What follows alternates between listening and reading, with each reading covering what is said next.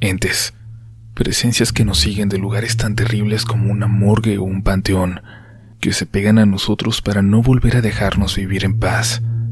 Encuentros paranormales inexplicables quizás, con aquello con lo que nunca nos queremos topar.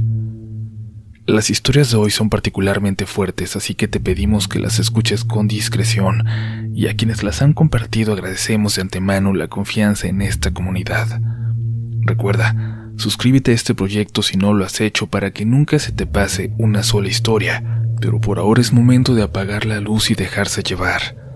Ya estás escuchando relatos de la noche. Hola comunidad, soy Rocío y soy de Monterrey, Nuevo León. Tengo un mes escuchando el podcast y estoy fascinada con las historias que he escuchado.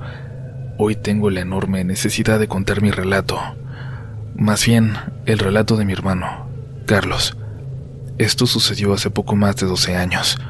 Carlos trabajaba en una tienda departamental donde una noche por una venta especial o algo así le tocó salir bastante tarde, alrededor de las dos o dos y media de la mañana.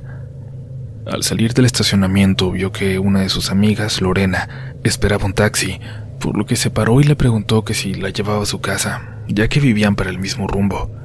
Ella aceptó. En el camino, entre pláticas y risas, les tocó un semáforo en rojo. Carlos hizo el alto total correspondiente. Cabe mencionar que cuando nos contaba esto, él nos hacía saber que que no entendía por qué se había detenido el lugar estaba solo y pudo pasarlo con facilidad, pero no lo hizo. Fue como si algo le obligara a detenerse. Justo en ese momento se percató de que alguien estaba esperando cruzar la calle. Algo extraño porque a estas alturas ya eran casi las 3 de la mañana y entre esas colonias no era común para nada ver personas a esa hora. Esta persona empezó a cruzar con una paciencia y tranquilidad inquietante. Mi hermano seguía con la mirada a esta persona que caminaba justo frente a ellos a no más de dos metros. Describió aquello como una mujer en extremo alta, tal vez de dos metros o incluso más, totalmente vestida de negro y arrastrando lo que parecía un carrito de esos que se usan para ir al mercado. Mi hermano estaba totalmente embelesado viendo a aquella persona cruzar. Decía que por más que lo intentaba, no podía dejar de verla Sentía un escalofrío recorrer su espalda y nuca una y otra vez, pero no podía moverse. No escuchaba nada. Era como si aquello que cruzaba frente a su carro absorbiera todo su alrededor. Fue exactamente cuando aquello terminó de cruzar la calle que mi hermano volvió en sí, y fue entonces que escuchó a Lorena gritarle y llorar desesperada. Vámonos, Carlos, vámonos, por favor. Sintió como ella lo persinó, y él reaccionó entonces y arrancó. Cuando Carlos miró por el retrovisor, notó que este ente lo seguía con la mirada. Lorena no dejó de rezar durante todo el camino, y por inercia Carlos llegó a la casa de mis papás con ella, ambos temblando y llorando de miedo. Mi mamá, que es muy religiosa, intentó tranquilizarlos, poniendo agua bendita en sus manos, en su cabeza. Los tomó de las manos y oró con ellos. Cuando terminaron y ya una vez que mi hermano estaba un poco más tranquilo, y digo esto relativamente porque desde esa noche mi hermano no volvió a vivir con tranquilidad. Mi papá llevó a Lorena a su casa y volvió con nosotros para hablar con él. Ya a estas alturas, mi otro hermano y yo estábamos despiertos. Los tres siempre fuimos muy unidos y mi mamá nos despertó creyendo que tal vez viéndonos a todos juntos mi hermano se sentiría mejor. Nos contó con detalle todo lo que habían visto Lorena y él. Recuerdo sentir el mismo escalofrío que mi hermano dijo sentir momentos antes. Una sensación horrible, por cierto. El ambiente en la casa se sentía pesado, turbio. Yo vi a Carlos desencajado cuando de repente dijo, era la muerte, ¿verdad, mamá? Todos nos quedamos mudos y justo en ese momento vimos algo como como un flechazo que provenía de la cocina, como si alguien nos hubiera tomado una foto desde allá. Mi papá se paró de inmediato, pero no había nada que provocara aquella extraña luz. Los días pasaron y mi hermano seguía diciendo que aquello que habían visto aquella noche era la muerte, o la escribía como tal, y aunque le creí y, y sigo haciéndolo, le pedí que no se obsesionara con eso, y es que de verdad se veía afectado, como si lo estuviera comiendo por dentro. Fue un 15 de junio, casi dos semanas después de aquel suceso, que mi mamá volvió a ver aquella luz proveniente de la cocina. Justo cuando se acercó a la sala a preguntarme si yo la había visto también, recibí una llamada, la más horrible de todas. Carlos, mi hermano, acababa de morir. Tenía 27 años, sin enfermedad alguna y de un día para otro, víctima de un infarto. Su amiga Lorena, al enterarse, renunció a su trabajo y se fue para San Luis Potosí. No quiso quedarse ni siquiera para los servicios funerarios de mi hermano. Hasta la fecha no hemos vuelto a saber de ella. Jamás nos dijo nada más de aquel terrible día. Me aterra pensar que mi hermano fue advertido de su repentina muerte. Pero aún más... Aún más pensar que este encuentro, de alguna forma, la haya causado. Quería compartirlo con ustedes. Hace años que no hablaba de este tema.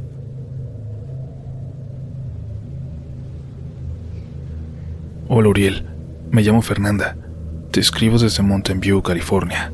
Un lugar con muchos árboles y realmente muy bonito y muy tranquilo. Soy fiel seguidora del podcast en Spotify desde hace ya un par de años, y aunque no estaba segura de querer compartir esto, creo que me va a ayudar el vaciar mi cabeza de tantos pensamientos, y al mismo tiempo es como si estuviera platicando con alguien para desahogarme. De entrada también me quiero disculpar con los que vayan a escuchar esta historia. No hay personas levitando ni apariciones muy significativas. No imagino cómo han podido sobrevivirlo los que se han visto algo así de claro. Supongo que cuando escuchamos historias de terror, nunca nos pasa por la mente que, si bien es muy raro ver apariciones como las de las películas, sí hay muchas cosas que están fuera de nuestro entendimiento y que aún la mejor película de fantasmas no te prepara para cuando se toca vivir algo paranormal. A mí, a mí nadie me preparó para lo que iba a sentir, aún siendo tan fanática de todo lo de terror. Yo me gradué de criminología hace cinco años, y al llevar materias de medicina forense, es común que te lleven a la morgue a ver cómo son los procedimientos de necropsias y demás métodos de identificación. Dejando de lado que cada vez que regresaba de una práctica de esas, mi mamá casi me quería bañar en alcohol para desinfectarme antes de entrar a la casa. Ella siempre decía que se me iba a pegar algún espíritu, que iba a terminar llevando algo a la casa. Sin embargo, como hija un poco rebelde y también como escéptica de estas cosas, Nunca, nunca le di la importancia que se merecía. Ahora, varios años después y ya con un poco más de madurez, he ido recapitulando eventos que me ocurrieron, que si bien no son tan significativos o macabros, los veo como las primeras manifestaciones, como los primeros indicios de lo que iba a ser un periodo de mucha angustia en mi vida.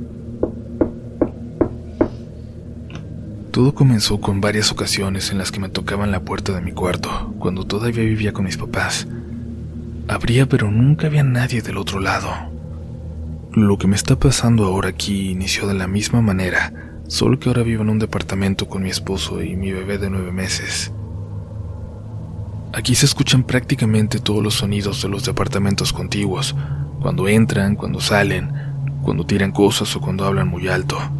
Sin embargo, se puede diferenciar perfectamente cuando los sonidos vienen desde tu propio departamento. Me empecé a dar cuenta de que estaba iniciando lo mismo que hace unos años cuando, estando solo con mi bebé durante el día, tocaron a la puerta del departamento. Muy claro y hasta de manera un poco agresiva. Abrí la puerta y no había nadie. La entrada del departamento se encuentra en medio de un pasillo bastante largo, así que no era posible que alguien pudiera correr tan rápido para esconderse. Mis vecinos son dos adultos con su bebé también, así que tampoco era lógico que hubieran sido ellos jugándome una broma. Esto volvió a pasar alrededor de otras dos o tres veces. Incluso bromeaba con mi mamá acerca de que el muertito que me había llevado de la morgue a su casa había terminado por seguirme para acá también. Todo había quedado en eso hasta que volvieron a tocar una noche a la puerta, pero esta vez fue en la puerta de mi habitación. Acababa de dejar a mi bebé en su cunita y de momento pensé que era mi esposo que había salido temprano del trabajo, pero también pensé que era ilógico que él tocara la puerta porque nunca lo hacía. No tenía por qué. Es increíble cómo puedes pensar tantas cosas en una milésima de segundo y al no tener otra explicación, de inmediato me invadió una primera sensación real de terror. No hablo del escalofrío que sientes al ver una película, sino a ese miedo de verdad, a ese miedo de estar segura de lo que oíste, del saber que no es lógico lo que estás escuchando, agregando la idea inmediata de que alguien se había metido a la casa y que yo estaba ahí sola con mi bebé. Salí del cuarto y, como era de esperarse, nada. En el departamento los pisos son de madera, por lo que en ciertas partes rechina cuando pisas y también te puedes dar cuenta en dónde está la otra persona solo por el simple sonido del piso. Y mi segundo evento fue precisamente eso. Fui a acostar a la bebé y prendí la cámara para poder verla desde el monitor en la cocina mientras lavaba los trastes. Después de unos minutos, Empecé a escuchar por el audio de la cámara rechinidos en el piso, como cuando yo camino despacito para intentar no hacer ruido. Me quedé escuchando unos segundos más, y aunque solo podía ver a mi bebé dormida, estaba segura de que alguien estaba ahí en el cuarto, haciendo ese ruido. Envalentonada por el deseo de cuidar a mi bebé, fui corriendo al cuarto, y ella justo se estaba parando en su cuna como si algo lo hubiera despertado. Entre el momento en que dejé de ver el monitor y corrí hasta su cuarto. Y hasta aquí solo eran eventos espontáneos que, si bien me tenían temblando al momento, los iba superando con relativa facilidad. Hasta el pasado 18 de octubre. Me levanté de madrugada al baño la puerta de este se encuentra justo enfrente de la de nuestro cuarto, y a la derecha puedes ver la sala un poco iluminada por la luz de una lámpara que está fuera en el pasillo del edificio y que entra por una ventana que da al mismo. Cuando abrí la puerta del baño para salir e ir al cuarto nuevamente, antes de que pudiera dar un paso fuera de este, vi. vi reflejada en la pared contraria a la ventana una sombra. La sombra de alguien parado allá afuera.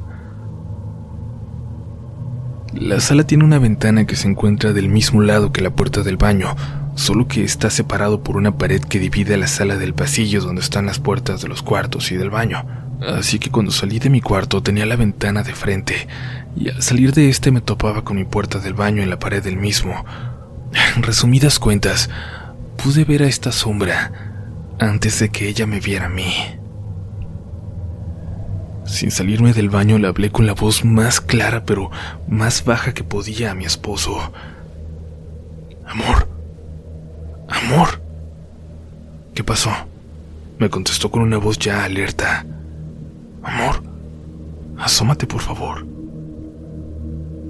Como yo podía ver casi todo el cuarto desde el baño, vi que saltó de la cama pensando que me había pasado algo seguramente, y antes de que se acercara a la puerta le hice una seña de que se detuviera de que no saliera, que guardara silencio. Amor, hay alguien afuera de la ventana. Solo está parado ahí. Él se asomó poco a poco desde el cuarto y de repente corrió hasta la puerta y me gritó que me encerrara en él. Yo cuando corrí de un lado a otro solo alcancé a ver que mi esposo estaba recargado en la puerta con el hombro como como si alguien estuviera tratando de abrir desde el otro lado y entonces empezó a poner los seguros. Me dijo que cerrara bien la persiana del cuarto, que le iba a cerrar la ventana de la cocina. Oí sus pasos corriendo hasta allá y, como les repito, todo se escucha aquí, así que pude notar que dijo varias veces, no mames, no mames, no mames, en voz medio baja, como si no creyera lo que acababa de ver. Se quedó alrededor de dos minutos ahí y luego volvió por fin al cuarto.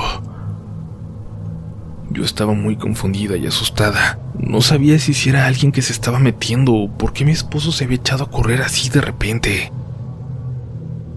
Cuando entró al cuarto puso el seguro ahí también. Me dijo que iba a llamar a la estación de policía solo para levantar un reporte de que había alguien sospechoso merodeando. Pero por más que le insistí, solo me dijo que había corrido porque se le olvidó poner los seguros de la puerta. Sin embargo, Para mí haber corrido así era una sobrereacción a solo ponerlos seguros. No, había visto algo más. Tampoco llamó para levantar el reporte a la policía. Había visto otra cosa que no me quería decir, no sé si por miedo o, o porque sabía que me iba a volver intranquila para siempre. Lo que me aqueja desde ahí y realmente el meollo de este escrito son los sueños que he estado teniendo recurrentemente desde entonces. Siempre empiezan con la misma escena, yo saliendo del baño y viendo de nuevo esa sombra, primero en la ventana, luego sentada en la sala, agazapada en cualquier esquina. En el último sueño que he tenido, el que tuve anoche, yo yo sabía que esta cosa ya estaba fuera de la ventana de nuestra recámara. Tengo... Tengo mucho miedo de que la próxima vez la sueñe dentro del cuarto, con nosotros. Ya no quiero dormir, no quiero soñar nada. Me siento sola porque a pesar de que mi esposo sabe que no estoy mintiendo, es muy cerrado a querer hablar conmigo sobre esto y no lo juzgo. Tiene miedo a algo con lo que él tampoco sabe cómo ayudarme. Lo más desgastante son las manifestaciones diarias, pequeñas pero constantes. El que se caigan cosas por aquí y por allá. Movimientos rápidos pero perceptibles por el rabillo del ojo. Mi bebé despertándose llorando muy feo. Los pisos rechinando de repente. La sensación constante de que hay alguien más aquí. Sé que hay algo. No sé qué hacer. Por último quiero agregar algo más, teniendo en cuenta que este escrito lo he venido haciendo las últimas tres semanas sin terminarlo. Tengo una última actualización. Mi esposo finalmente me dijo qué pasó aquella noche. Dice que al asomarse vio la puerta de la entrada abierta hasta la mitad. Estaba cerrada cuando yo salí al baño. Estoy segura que estaba cerrada. Él vio la puerta y la sombra de alguien ya casi desapareciendo por la orilla de la ventana. Él sabe que no había nadie afuera y desde esa vez cierra con seguro todas las noches y también cierra todas las persianas, cada ventana, sin saber que probablemente, lo que sea que sea eso, ya está dentro de la casa. Gracias por tomarte el tiempo de leerlo. Espero después poder escribirles que, que ya acabó todo, o por lo menos que ya entendí por qué se me pegó eso en la morgue. Si es si es que viene de ahí. Gracias por continuar aquí, aún queda más terror por descubrir esta noche. Recuerda seguirnos en nuestras redes sociales y muéstranos cómo escuchas estos relatos. En todas partes estamos como RDLN oficial, pero el descanso por ahora ha terminado. Es hora de continuar con más relatos de la noche. Hola, Relatos de la Noche y a toda la comunidad. Les escribo desde Lima, Perú. Hace un año conocí Relatos por mi pareja y siempre lo escuchamos juntos. Ella me dio la idea de contarles lo que vivió mi mamá cuando yo era casi un bebé. Algo que yo no recuerdo bien más allá de lo que me han platicado desde entonces. Yo tendría un año o año y medio. Verán, mi mamá ha tenido algunas experiencias extrañas, pero ninguna como la de Nano le comenté sobre este podcast y aceptó a contarnos esa experiencia. La siguiente, la siguiente historia la cuenta mi mamá para mí y para Relatos de la Noche.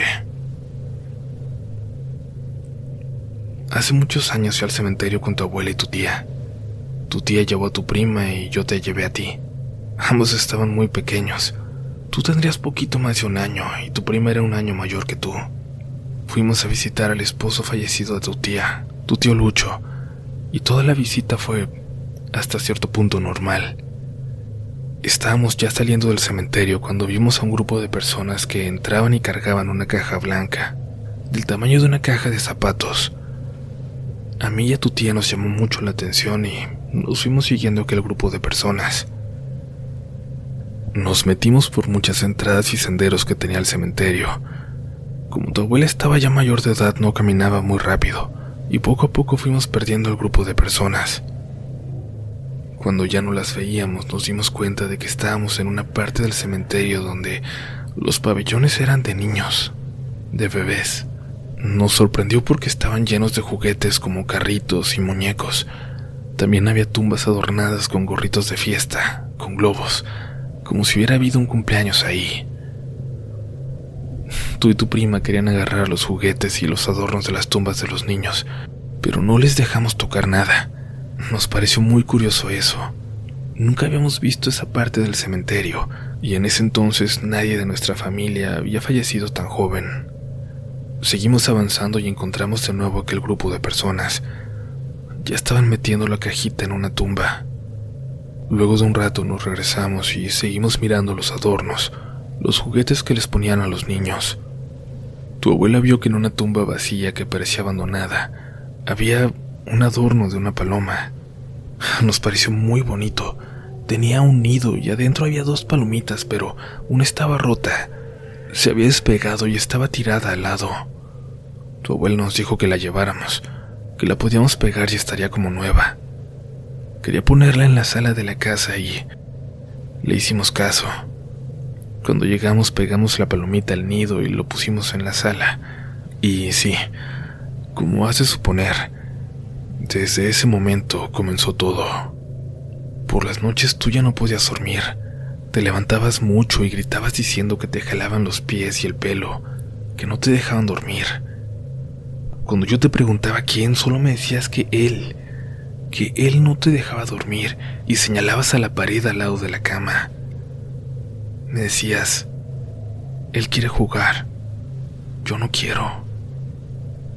Por aquel entonces era verano y hacía mucho calor. Yo dormía contigo y siempre dejaba abierta la puerta del cuarto para que estuviera un poco más fresco.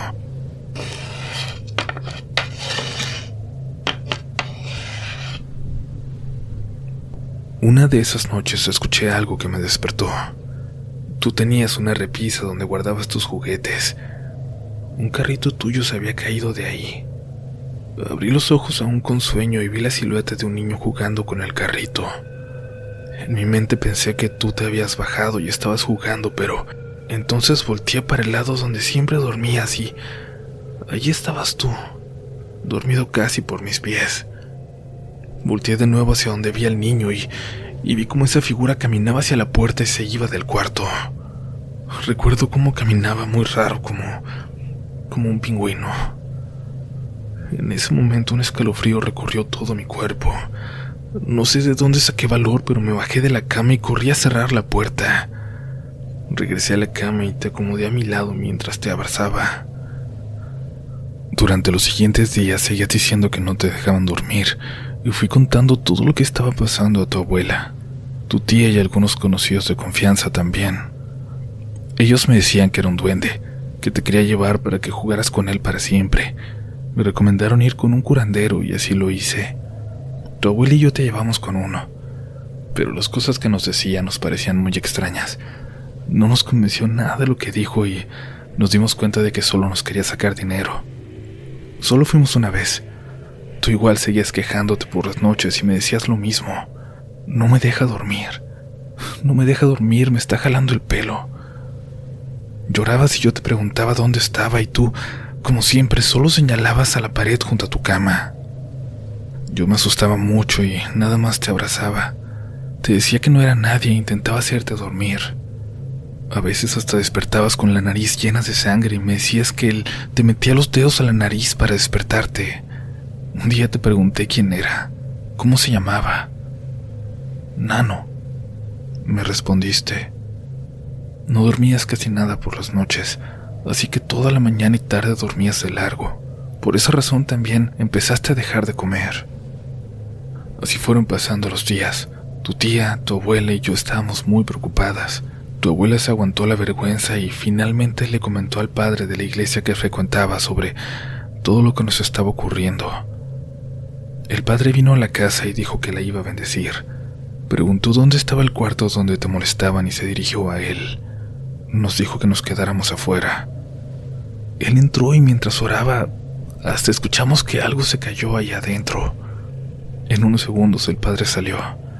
Nos dijo que la casa estaba muy cargada. Antes de irse habló con tu abuela. Yo no quise escuchar nada. Ya no quería escuchar nada. Estaba muy agotada de escuchar las teorías de todos. Había quien decía que te iban a llevar, que era un duende y que un día iba a despertar y ya no ibas a estar tú.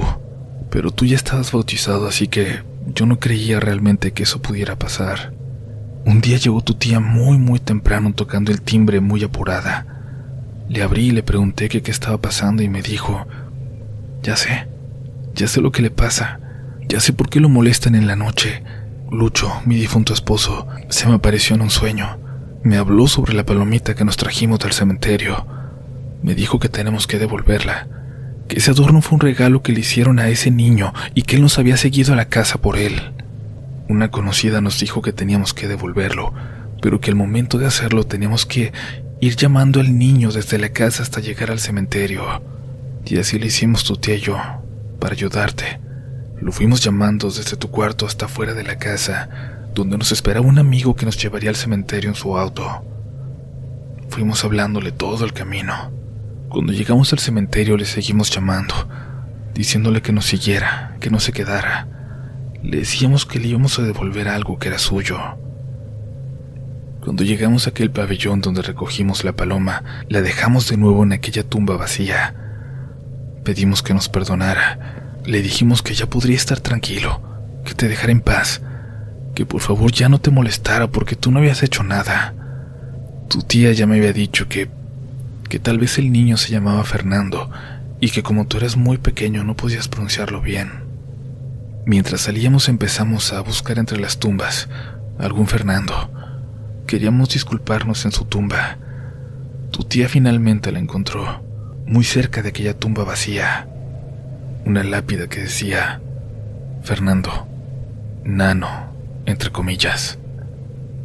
Nos acercamos, le pedimos perdón nuevamente y nos fuimos. Luego de ese día ya no te despertabas por la noche, ya no despertabas llorando o gritando. Tampoco te volvió a sangrar la nariz. Por fin, por fin podías volver a dormir bien por las noches. Gracias comunidad por escuchar la historia de mi mamá. Toda esa experiencia con Nano duró casi seis meses. Aprendimos a respetar la casa de los muertos, a no tomar nada de ahí porque, por más que parezcan cosas abandonadas, le pertenecen a alguien. Los muertos aún cuidan de ciertas cosas. It is Ryan here and I have a question for you. What do you do when you win? Like are you a fist pumper? A woohooer, a hand clapper, a high fiver. I kind of like the high five, but if you want to hone in on those winning moves, check out Chumba Casino. At ChumbaCasino.com, choose from hundreds of social casino style games for your chance to redeem serious cash prizes. There are new game releases weekly, plus free daily bonuses. So don't wait. Start having the most fun ever at ChumbaCasino.com. No purchase necessary. BGW. Void were prohibited by law. See terms and conditions. 18 plus. ¿Quieres regalar más que flores este Día de las Madres? The Home Depot te da una idea. Pasa más tiempo con mamá plantando flores coloridas, con macetas y tierra de primera calidad para realzar su jardín. Así sentirá que es su día todos los días. Llévate tierra para macetas Bigoro por solo $8.97 y crece plantas fuertes y saludables dentro y fuera de casa. Recoge en tienda y sigue cultivando más momentos con mamá en The Home Depot. Haces más, logras más. Más detalles en homedepot.com diagonal delivery.